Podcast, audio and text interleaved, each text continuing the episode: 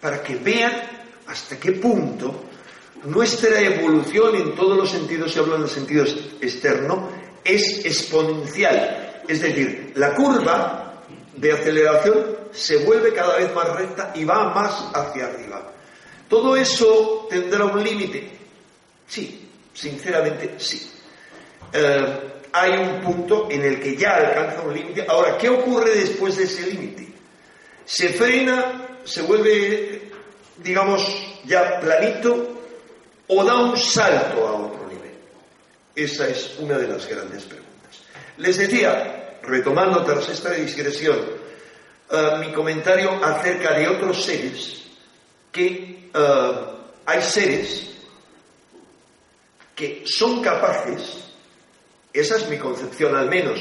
No es con toda precisión la de los grandes científicos, como es el caso de Michio Kaku, siempre menciono a Michio Kaku, pero realmente Michio Kaku es el actual Sagan, es un físico eh, de origen japonés, su familia es japonesa, que vive en Estados Unidos y que tiene grandes programas de difusión.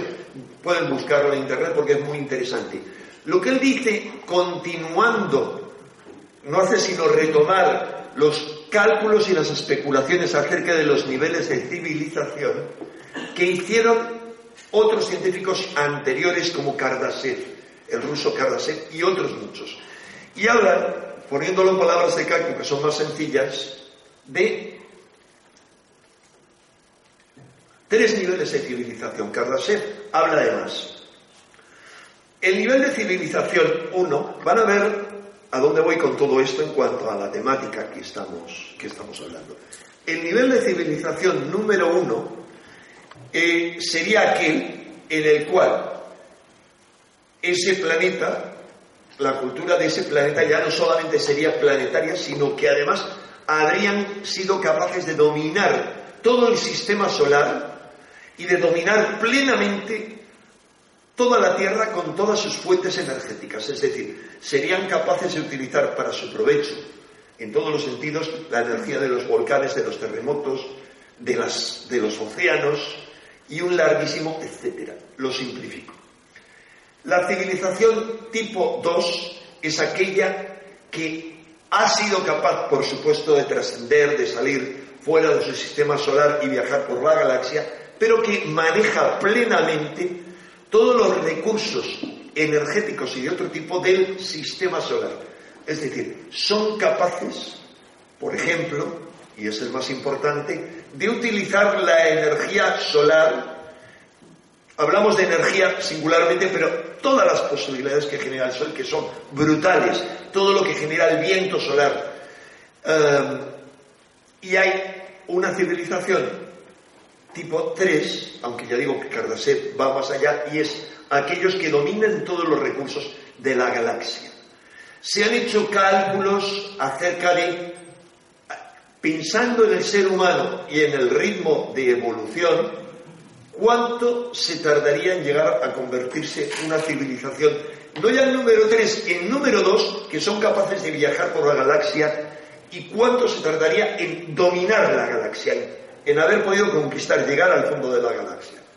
Y el cálculo de tiempo no actual, sino el que se hizo, me acuerdo, en un congreso de astronáutica en 1979, era muy inferior a el tiempo que se supone que pueden tener uh, la vida, la vida inteligente y superinteligente en, muchas, en muchos rincones de nuestra galaxia. Es decir, Ah, si tenemos dos posibilidades.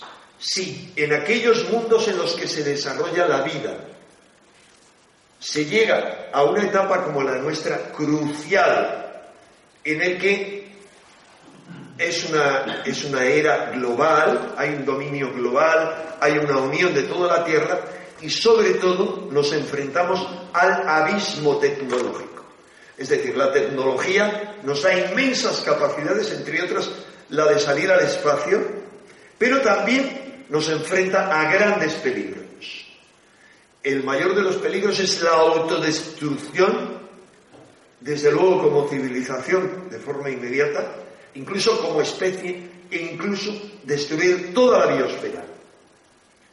Y hasta destruir el planeta. Depende de qué, en qué eh, berenjenales nos podamos meter. Porque hay experimentos que se están haciendo muy arriesgados que podrían tener la capacidad de destruir el planeta. Fíjense que es solo uno de los factores que hace que este momento sea del máximo interés. Pero si suponemos que al menos un porcentaje de las civilizaciones son capaces de cruzar ese abismo tecnológico, dar el salto y llegar al otro extremo de la orilla a salvo, es decir, uh, haber pasado la locura autodestructiva y seguir adelante, ya habría muchas civilizaciones desde hace mucho tiempo que habrían logrado dominar la galaxia. ¿A dónde iba con todo esto? Iba realmente, de alguna manera, les quería sintetizar el contenido de mi conferencia antes de ver las imágenes, pero uh, siguiendo una mala costumbre que tengo, que es dejarme llevar, que no, eh, para algunas cosas es buena, lo que les quería indicar es que es posible que muchas antiguas tradiciones que nos hablan, todas ellas, nos hablan de dioses que vinieron en la antigüedad, dioses todas sin excepción, que crearon al hombre, que crearon la tierra, que crearon al hombre, y un largo etcétera, tengan un fundamento total. Porque cualquiera de esos seres, para nosotros, es visto como un dios. Para mí tiene mucho más interés el concepto que existe en todo el planeta de los dioses encarnados. Es decir, en todo el planeta, en todas las civilizaciones se nos habla de dioses que no solo juegan con el ser humano, le ayudan o no le ayudan, lo utilizan, sino de dioses que se encarnan. Un ejemplo, el ejemplo más evidente lo tenemos en Tíbet. En las diferentes tradiciones tibetanas, desde las más antiguas, las, las bon, prebudistas, el concepto de que hay dioses que toman el cuerpo de un ser humano para ayudar a los seres humanos, para ayudarles en su evolución espiritual y no solo espiritual, sino en su desarrollo como especie. Me quedo con ese concepto porque es sumamente interesante y porque solo a la luz de ese concepto, les hablaba de dioses, claro, cuando uno piensa en Dios, piensa en alguien muy evolucionado y piensa, en el caso del Tíbet, en los dioses o budas que son capaces de encarnarse en el Karmapa o en el Panchen Lama o en el Dalai Lama. Eh, general en los ciento y pico tulkus, que son esos individuos que se consideran Tíbet, que saben perfectamente elegir en qué cuerpo se encarnan. Yo hago esto extensivo a todas las tradiciones. Todas las tradiciones tienen un recuerdo de eso. En la Biblia, y si el tema les interesa, luego podemos entrar en el detalle, en la Biblia mismo hay unas referencias clarísimas a eso que se esclarecen aún más cuando estudiamos a fondo las tablillas sumerias. La única, la primera vez y única que en la Biblia se nos habla de Lucifer es cuando uno de los profetas, Isaías, creo recordar que es, le está echando la bronca a Lucifer. Y ahí le dice, tú Lucifer, estrella de la mañana, estrella caída, que has caído más bajo, no has podido caer. ¿A quién está hablando? ¿A un Lucifer con cuernos? O a un ángel, a ese ángel que no en la Biblia, mucho después la tradición, basándose en tradiciones más antiguas, pero con Milton, sobre todo en el paraíso perdido, hay un combate en el cielo, lucha con Miguel y cae. No, él se está refiriendo a un rey mesopotámico que oprime a Israel. Y le está montando la bronca y le dice, entre otras cosas, lo tienen claramente en la Biblia con todo detalle, le dice, que te reúnes con todos los de tu especie en el monte de, no recordaba el monte del consejo. ¿Qué ocurre?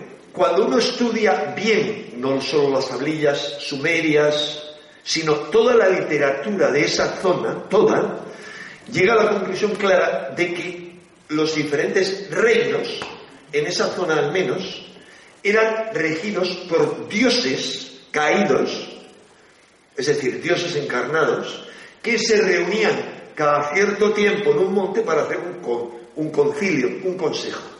Esto no me lo invento yo, está en esos textos y en la Biblia está expuesto con toda claridad. Por supuesto, en la Biblia hay mucho más